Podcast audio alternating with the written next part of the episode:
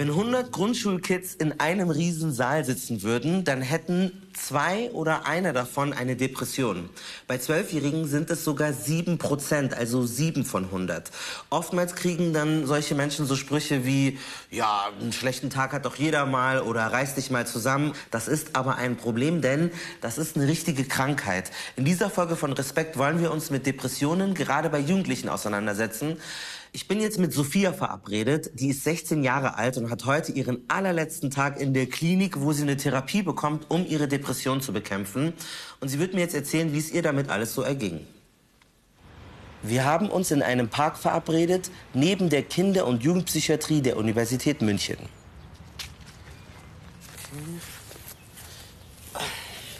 Sophia, schön, dass du dir die Zeit nimmst. Wie geht's dir? Ja, mittlerweile geht's mir echt richtig gut wieder. Das war nicht immer so? Nee. Wann hast du für dich gemerkt, weiß ich nicht, irgendwas stimmt gerade nicht so mit mir? Also, es hat schon angefangen, würde ich sagen, in der Corona-Pandemie, wo ich dann Homeschooling hatte. Da ist die Struktur dann schon weggefallen und dadurch, dass ich dann gar keine Struktur mehr hatte, ist mir halt immer schwerer gefallen zu lernen und dadurch wurde Schule für mich halt ein bisschen schwerer einfach und Schule war eigentlich immer eine Stärke von mir. Also ich war immer gut in der Schule und dann konnte ich es auf einmal nicht mehr so gut. Dann kam ich in die zehnte Klasse und am Anfang bin ich noch in die Schule gegangen. Aber es wird immer weniger. Ich war immer öfter krank, bis ich dann drei Wochen hatte, wo ich gar nichts mehr machen konnte. Wie so ein Burnout. Also ich lag wirklich im Bett. Ich konnte nicht aufstehen, nicht Zähne putzen, nicht duschen. Und dann hat meine Mutter sich zum Glück um alles sehr gut gekümmert. Da bin ich auch sehr dankbar und sie hat ähm, mir eine Psychiaterin besorgt. Welche Diagnose hat dir die Psychiaterin gegeben? Ähm, leichte Depression. Wie fühlt sich so eine Depression an? Also wie kann ich mir das vorstellen? Was geht da in deinem Kopf vor? Also du nimmst alles ganz anders wahr. Es gibt so bestimmte Denkfehler, die du da hast. Zum Beispiel, dass alles nur schwarz-weiß. Entweder ist alles total scheiße oder alles ist gut. Oder du fängst an, alles ganz schlimm zu finden. Wenn du zum Beispiel eine 5 in einer Ex hast oder bei einer Schulaufgabe, dann denkst du, boah, ich werde obdachlos. Ich, schaffe das alles gar nicht. Also du steigerst dich voll in Situationen rein und siehst alles nur schlecht, siehst die Welt ganz anders. Und dass ich mich selbst total fertig gemacht habe, mir dachte, oh, ich bin so scheiße und so. Dass ich dachte, ich habe es nicht verdient zu leben. An guten Tagen traf sich Sophia mit Freundinnen, sie trank Alkohol und kiffte. Damit konnte sie ihre schlechten Gefühle und Gedanken zumindest für einen Moment lang entfliehen. Aber mit der Zeit ging es ihr immer schlechter. Ich wollte mich eigentlich umbringen. Ich habe den Sinn gar nicht mehr gesehen. Und dann dachte ich mir aber, aber warum soll ich mein Leben so schnell beenden? Es gibt doch, also wieso geht's mir so schlecht? Ich habe doch so gute Voraussetzungen. Und ich kann es doch meinen Freunden und vor allem meiner Familie, kann ich das doch nicht antun. Und dann bin ich in die Klinik gekommen und ich habe mich wirklich angestrengt. Also ich habe sehr intensiv an mir gearbeitet, sechs Wochen lang. Jetzt bin ich wieder an dem Punkt, dass ich sage, okay, mir geht es manchmal schlecht und das ist okay, aber es geht mir besser. Und ich will das Leben leben und ich will ganz viel erleben. Wie lief die Therapie jetzt ab und wie war der Heilungsprozess? Also der Heilungsprozess war sehr schwer und in den ersten Tagen habe ich auch nur geweint. Aber dann habe ich gesagt, okay, ich ziehe das jetzt durch, ich schaffe das jetzt. Ich habe mich dann ganz viel mit mir selbst beschäftigt und das in den Therapien eben alles erzählt und erarbeitet. Und es gibt auch verschiedene Therapien. Also ich hatte halt einmal die normale Therapie, Verhaltenstherapie und dann hatte ich auch Ergotherapie. Da macht man so ein bisschen kreativ was, man Töpfer zum Beispiel oder sowas. Und da habe ich ganz neue Ansichten bekommen, weil ich dadurch eben besser verstanden habe, was da eigentlich mit mir passiert ist und dass das aber nicht so sein muss und dass ich mich auch nicht für immer schlecht fühlen muss, sondern dass ich mich auch wieder besser fühlen kann. Durch das Gespräch mit Sophia wird deutlich, dass es bei vielen Menschen nicht den heftigen Auslöser braucht. Manchmal sind es viele vermeintliche Kleinigkeiten, die sich anhäufen und dann zu so einer Depression führen. Wenn ihr euch jetzt die Frage stellt, was ist überhaupt eine Depression? Wie definiert man das Ganze? Gar kein Problem. Hier haben wir etwas für euch vorbereitet.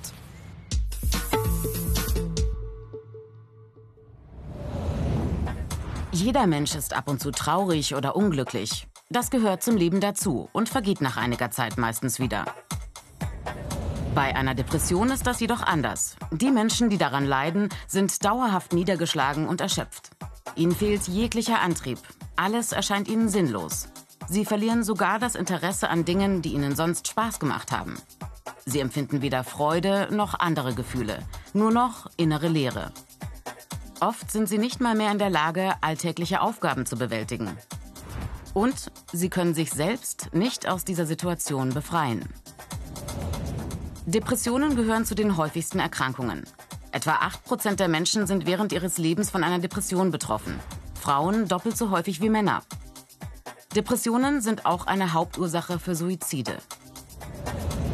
Wie eine Depression entsteht, ist noch nicht geklärt. Mögliche Faktoren, zum einen angeborene und genetische Veranlagungen, zum anderen ein Ungleichgewicht bestimmter Botenstoffe im Gehirn, aber auch psychosoziale Faktoren wie belastende Erfahrungen, die ein Mensch in seinem Leben gemacht hat, oder anhaltender Stress oder Überforderung.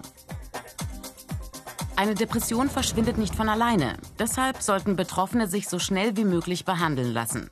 Je nach Fall hilft eine Psychotherapie, antidepressive Medikamente oder eine Kombination, aber immer unter ärztlicher Kontrolle.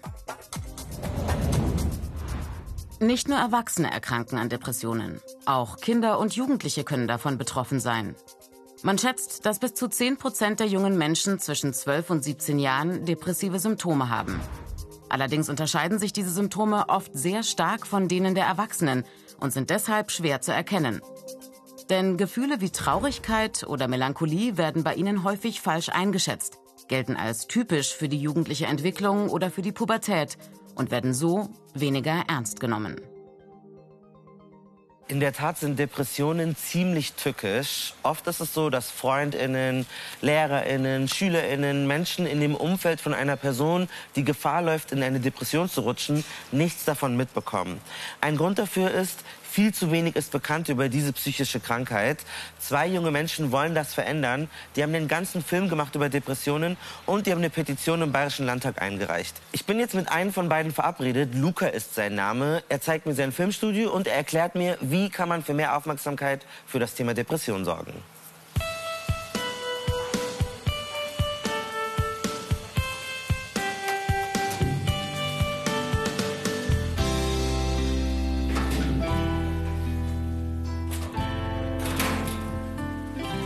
Servus. Schön, dass du da bist. Wir können gleich mal reingehen. Das ist unser Schnittraum quasi, wo wir immer arbeiten und die Filme machen. Okay. Hier entstehen eure, eure Blockbuster-Filme. Blockbuster-Filme, genau. okay. Was war der Auslöser für diese Petition, die ihr gestartet habt? Wir kannten einige Mitschülerinnen und Mitschüler, die auch von Depressionen betroffen waren und haben das aber auch selber in der Schule erlebt, einfach, dass nicht viel von, von den Lehrkräften kommt, nicht viel auch von der, von der Schule selber getan wird. Und daher haben wir uns dann quasi entschieden, dort ähm, in dem Bereich aktiv zu werden, damit eben in der Schule was getan wird. Ja, wir haben erst eben diesen Film gemacht, ähm, als Kollektiv, als Filmkollektiv sozusagen. Und dann haben wir uns aber überlegt, wir wollen nicht nur irgendwie den Film machen, das abschließen und dann nicht weiter daran arbeiten, sondern selber aktivistisch oder engagiert aktiv werden. Und deshalb haben wir dann eben eine Petition gestartet im Bayerischen Landtag. Und ähm, wir haben aber gleichzeitig noch Unterstützer und Unterstützerinnen online gewonnen, indem wir quasi auf, auf change.org eine Petition gestartet haben. Und da haben 44.000 Leute noch unterschrieben. Mhm. Was würdest du sagen, hat eure Schule falsch gemacht? Ich würde sagen, die Lehrkräfte tragen eigentlich keine Verantwortung dafür, dass ähm, dass quasi nicht viel in der Schule getan wird. Für mich wäre viel wichtiger zu sagen, dass den Lehrkräften quasi die Unterstützung oder das Wissen gegeben werden sollte, dass sie was dagegen tun können. Was habt ihr konkret gefordert in der Petition? Der zentrale Punkt in unserer Petition waren ähm, verpflichtende Aufklärungsveranstaltungen für jede bayerische Schülerin, jeden bayerischen Schüler. Außerdem war äh, für uns noch relevant, dass Informationsveranstaltungen, Fortbildungen für Lehrerinnen und Lehrer stattfinden, damit sie besser mit psychischen Erkrankungen umgehen können. Natürlich nicht nur speziell Depressionen, aber auch und dann eben auch Suizidalität möglicherweise erkennen können, beziehungsweise in dem Bereich ähm, besser geschult sind. Was jetzt bei mir im Gehirn total rattert, ist die Tatsache, dass es junge Schüler, Schülerinnen, junge Menschen gewesen sind, die diese Initiative gestartet haben. Und ich finde, gerade bei psychischen Krankheiten, bei Jugendlichen, sollten es doch Erwachsene sein, die sich für sie einsetzen. Mich würde jetzt interessieren, ähm, wie war so die Reaktion von der bayerischen Politik auf eure Petition? Über 40.000 Unterschriften. Was kam da? Als Reaktion auf unsere Petition hat dann quasi die bayerische Staatsregierung einen Zehn-Punkte-Plan veröffentlicht, äh, in dem zwar einzelne Teile unserer Petition noch aufgegriffen werden, aber eben wichtige Punkte nicht. Und das Wichtigste, was für uns in der Schule eingeführt werden muss, sind verpflichtende Aufklärungsveranstaltungen für jede bayerische Schüler, äh, für jeden bayerischen Schüler und jede bayerische Schülerin. Und das ist eben nicht der Fall. Ich glaube, das Wichtigste, was Lehrkräfte und die Schuladministration eigentlich wissen muss, ist, dass wen, also dass es das Nichtstun das Schlimmste ist und dass man eigentlich, sobald man es zumindest gegenüber einer Schülerin oder einem Schüler anspricht, schon mal eigentlich meistens einen guten Schritt getan hat. Das, das Wegschauen ist das Schlimmste, weil das eben zu viel schlimmeren Dingen noch führen kann. Ich will wissen, wie ergeht es SchulpsychologInnen vor Ort und was machen die genau? Ich bin jetzt verabredet mit dem Schulpsychologen Stojan Janowitz hier an der Balthasar Neumann Realschule in München. Servus. Hallihallo. Ganz hier Corona-konform. Danke, dass ich hier sein kann. Hallo Mecke. Das ist ein Beratungszimmer. Das ist eins unserer Beratungszimmer, ganz genau. Okay. Hier Ja. finden Beratungen unsere Beratungen statt. Ja, hier finden die Beratungen Cool. statt. Was passiert hier in so einem Beratungszimmer? Was macht eigentlich ein Schulpsychologe oder eine Schulpsychologin? Im Prinzip läuft ein Beratungsgespräch erstmal so ab, dass ich mir wirklich ähm, 45 Minuten beziehungsweise auch mehr, je nachdem, wie, so ein, wie das Problem sich gerade entwickelt, mir Zeit nehmen kann. Und wir erstmal unter dem, unter, der, unter dem Aspekt der Verschwiegenheit kann mir der Schüler einfach mal erstmal erzählen, irgendwie, was so eigentlich das Problem ist. Ja, ja und dann ähm, probiere ich wirklich im Gespräch eine Verbindung mit dem Schüler aufzubauen. Also wirklich eine Beziehung aufzubauen irgendwie. Dass der merkt, so, okay, der kann mir das erzählen, das bleibt dort, wo es, wo es hingehört, der erzählt es nicht weiter. Wenn ich dann mehr Informationen brauche, muss ich auch immer fragen, darf ich da mit jemandem drüber reden? Darf ich mir die Informationen von einem Lehrer einholen? Oder darf ich mit dem, mit dem anderen Schüler reden? Oder darf ich mit den Freunden reden? Stojan Janowitz macht mit seinen Schülerinnen und Schülern oft auch einen Spaziergang während des Beratungsgesprächs, weil es sich dabei einfach besser reden lässt. Wenn Sie Anzeichen sehen für eine Depression bei einem jugendlichen Menschen, wie gehen Sie davor? Also wenn sich bei mir so wirklich der Verdacht äußert, okay, das hier, hier ist wirklich die Depression oder diese, diese depressive Phase ist wirklich hier wirklich im Vordergrund, dann bin ich eigentlich, ist mein Auftrag eigentlich eine Überleitung zum, zum Spezialisten eigentlich zu bieten. Ja? Also ich darf nicht therapieren, das mache ich auch nicht. Ähm, Und dann ist meine Aufgabe als Schulpsychologen wirklich mit dem Schüler, mit der Schülerin so zu arbeiten, man nennt den Begriff so therapiefähig oder therapiebereit zu machen, dass der sagt, oder, ähm, ich gehe dorthin, ich suche mir Hilfe bei dem Therapeuten, also dem Kinder- und Jugendpsychotherapeuten. Und ganz häufig ist es auch so, dass ich die Schüler dort auch mal hin begleite oder den Erstkontakt, so die, die Brücke baue. Was kann passieren, wenn man so einem Hilferuf nicht nachgeht? Also wenn jemand Anzeichen hat von einer Depression oder sagt, boah, ich muss, ich muss darüber reden, aber niemand hilft dieser Person. Was könnte dann passieren? Ja, das verstärkt natürlich genau dieses, dieses Gefühl der Isoliertheit, des Alleinseins. Ja. Also am schlimmsten ist eigentlich, wenn ich mich jemandem öffne und mit dem drüber rede und danach passiert nichts mehr. Also ich habe so das Gefühl, so jetzt habe ich dem mein Herz ausgeschüttet, aber irgendwie ist nicht weitergegangen. Also da ist es ganz wichtig, auch diesen Beratungsprozess am Laufen zu halten. Und das ist, das ist, eine, große, das ist eine große Gefahr. Also, weil Sie es angesprochen haben, das ist eine große Gefahr, dass dann einfach so der Faden, der Beratungsfaden verloren geht. Wie viel Zeit bleibt Ihnen eigentlich, wenn Sie sagen, man kann mich jederzeit kontaktieren und wenn ich angerufen werde und nachmittags und bla, hat man dann überhaupt noch Zeit für andere Sachen? Ja, also es ist ja so, dass so ein, so ein normaler Lehrer hat äh, 24, 25 Stunden Deputat. Und bei mir ist es so, dass ich 14 Stunden Unterricht habe und 10 Stunden Anrechnungszeit für schulpsychologische Arbeit. Das bedeutet so roundabout, dass ich einfach wirklich erstmal so 10 Zeitstunden in der Schule immer bin und, und einfach jeden Tag da bin. Reichen diese zehn Stunden? Natürlich würde ich gerne mehr haben. Also ganz oft ist man natürlich so in einem Beratungsprozess schon unterbrochen, wenn ich dann sage so, äh, okay, jetzt muss ich in die 10. Klasse gehen. Äh, ich würde mir das manchmal schon wünschen, dass ich nur Schulpsychologe wäre. Also wirklich so meine, meine ganze Konzentration dem widmen kann. Eine Schulpsychologin, ein Schulpsychologe, der hört euch zu, der hilft euch auch, an die richtigen Anlaufstellen zu kommen, um dann eine Lösung für die psychischen Probleme zu erhalten.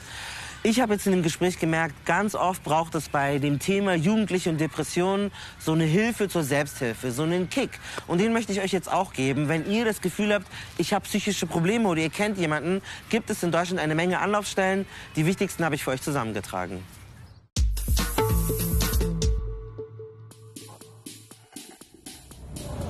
Die Notfallnummer bei einer akuten Krise und in lebensbedrohlichen Situationen 112. Für Jugendliche ist die Nummer gegen Kummer eine erste Anlaufstelle. Wer anruft, muss seinen Namen nicht sagen und kann über Probleme in den verschiedensten Lebensbereichen sprechen. Auch bei einer Depression. Qualifizierte ehrenamtliche BeraterInnen sind unter der bundesweiten kostenlosen Nummer 116 111 erreichbar. Sie haben nicht nur ein offenes Ohr, sondern können auch Ratschläge geben, an welche Stellen sich die Anrufenden in ihrem Fall wenden können. Für Menschen jeden Alters gibt es das bundesweite Infotelefon Depression. Unter der kostenlosen Nummer 0800 3344 533 bekommen Betroffene und Angehörige Informationen zum Thema Depression und zu Anlaufstellen. Auch die Hausärztinnen können psychotherapeutische Hilfe vermitteln, außerdem die Krankenkassen und die örtlichen kassenärztlichen Vereinigungen. Sie sind unter der Telefonnummer 116 117 und auch als App erreichbar. Seit Mai 2019 gilt auch dafür das Terminservice- und Versorgungsgesetz TSVG. Patientinnen sollen so schneller Arzttermine bekommen. Innerhalb von maximal fünf Wochen. Bei Akutbehandlungen in maximal drei Wochen. Kann der Dienst ein Gespräch bei Psychotherapeutinnen oder Ärztinnen nicht fristgemäß anbieten, muss er einen Termin in einem Krankenhaus oder einer Krankenhausambulanz finden. Unterstützend gibt es das Online-Tool I Fight Depression, das von Fachleuten entwickelt wurde. Betroffene können aber immer auch in Eigeninitiative Psychotherapeutinnen direkt kontaktieren. Je nach Art und Schwere der Depression gibt es verschiedene Therapieformen. Zum Beispiel die Verhaltenstherapie. Hier vor allem im Blick die aktuellen Probleme besprechen und Strategien erlernen, wie sich diese Probleme angehen lassen. Konkrete Handlungsanleitungen. Daneben gibt es die tiefenpsychologisch fundierte Psychotherapie. Hier, neben der aktuellen Lebenssituation im Blick, die Vergangenheit, Erinnerungen. Gefühle und Situationen, etwa aus der Kindheit, all das wird in einem Zusammenhang mit dem Jetzt betrachtet. Und daraus ergeben sich oft Fährten für Lösungswege.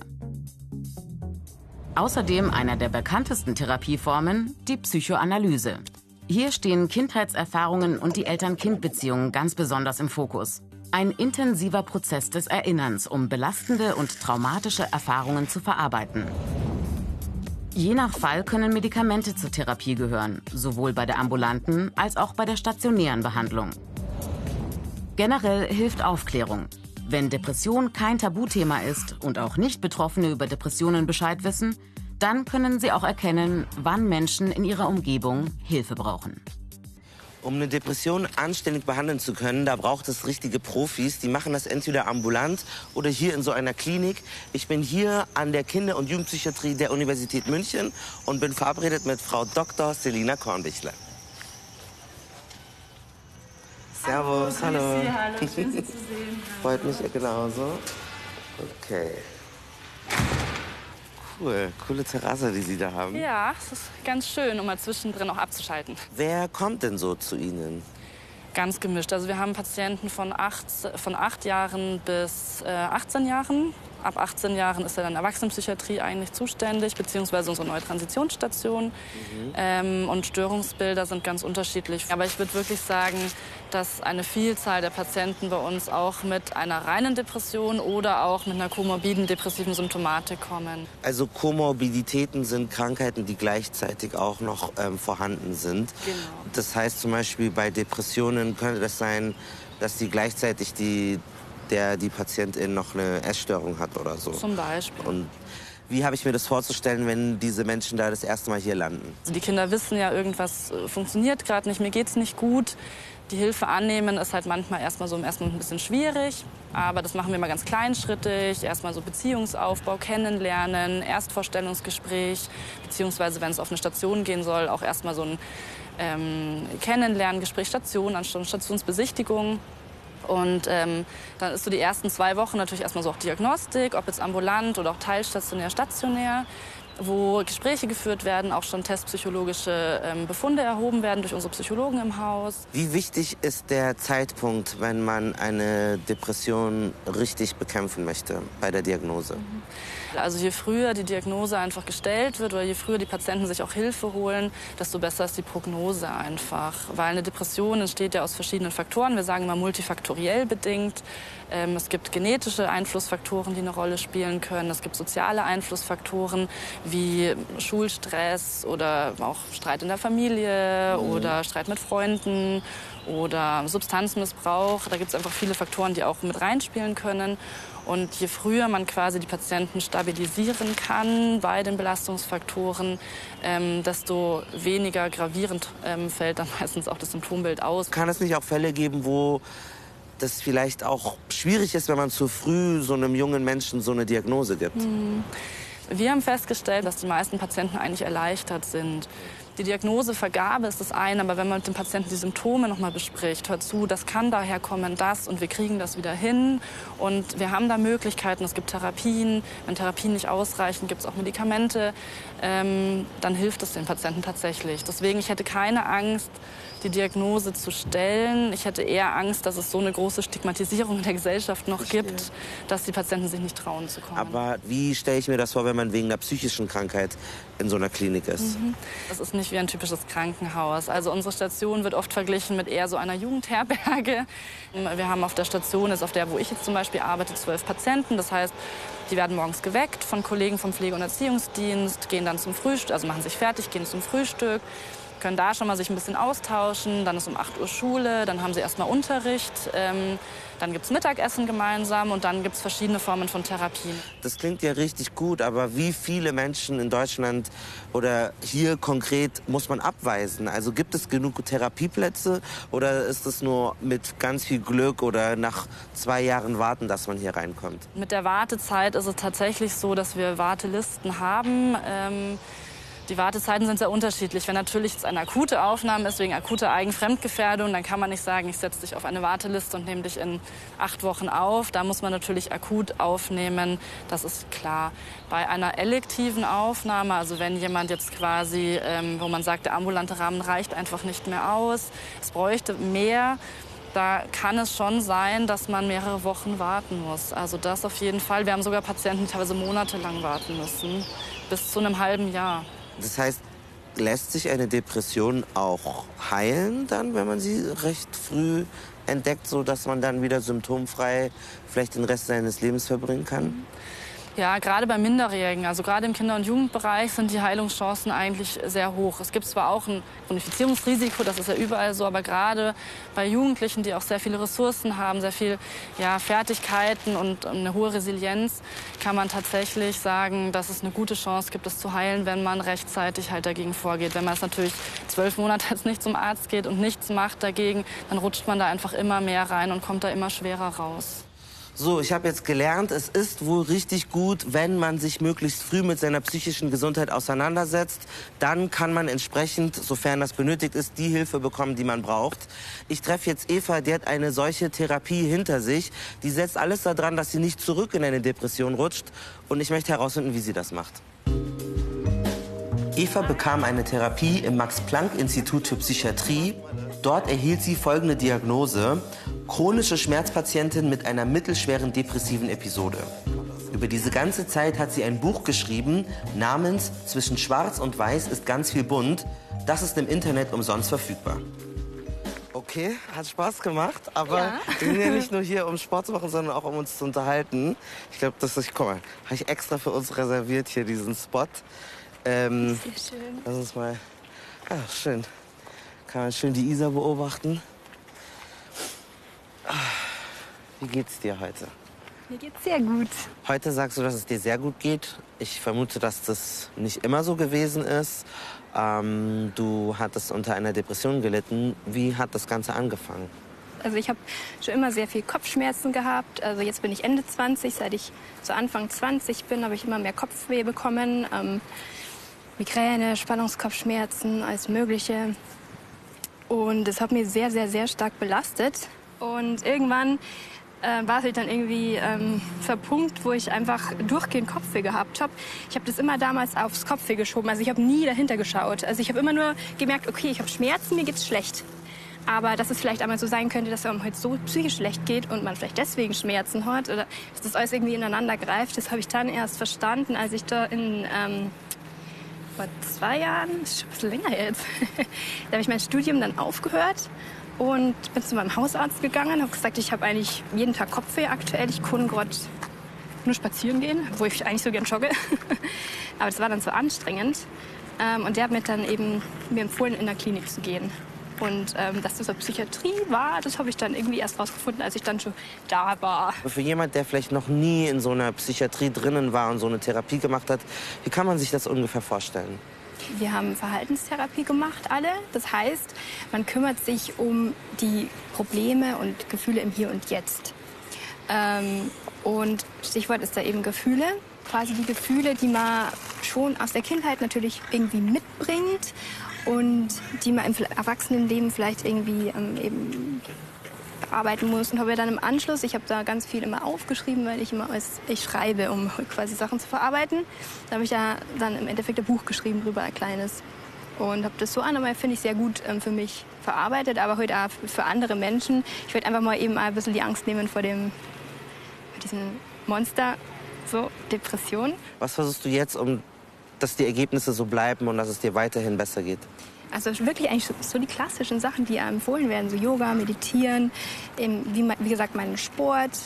Ähm, ich mache Pausen, das ist ganz wichtig. Da muss ich mir aber immer nur im Riemen reißen oft, weil ich so ich bin so ein Arbeitsmensch. Also wenn ich heute irgendwie sitze und arbeite und es ist gerade irgendwie spannend oder ich bin gerade im Flow, dann mache ich heute auch Pause. Genau, und dann, ähm, ich bin da sehr viel im Austausch mit meinem Umfeld. Also ich habe ähm, mit meinen Freundinnen vor allem ähm, dass man sich halt auch ähm, mit Leuten um einen rum gut, und, also auch über sein Wohlbefinden unterhält. Ähm, und mir, mir gibt es immer viel, wenn die mir dann auch von sich erzählen und nicht irgendwie nur so das Oberflächliche. Das macht man jetzt mit jedem, aber mit so engen Freunden redet man halt wirklich ganz deep. und das ist eben auch gut, finde ich, nach der Therapie. Also es ersetzt keine Therapie, mit, mit Freunden zu quatschen, sage ich mal, aber es hilft schon. Ähm, Genau, und wichtig, ich habe nie mit dem Auflegen aufgehört. Also ich habe schon, ich habe weiter meine Hobbys. Ähm, ich mache, worauf ich Bock habe, auch wenn ich weiß, okay, danach habe ich vielleicht mal wieder Kopfweh. Ähm, ich mache das in Maßen. Ich weiß, wie ich das quasi in meinen Alltag einbauen kann. Genau.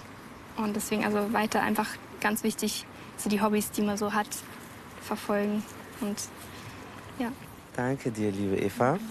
Ähm, ich hoffe, dass es weiterhin sehr gute Tage für dich sein werden, so wie heute. Mhm. Und ähm, ja, ich wünsche dir das Beste.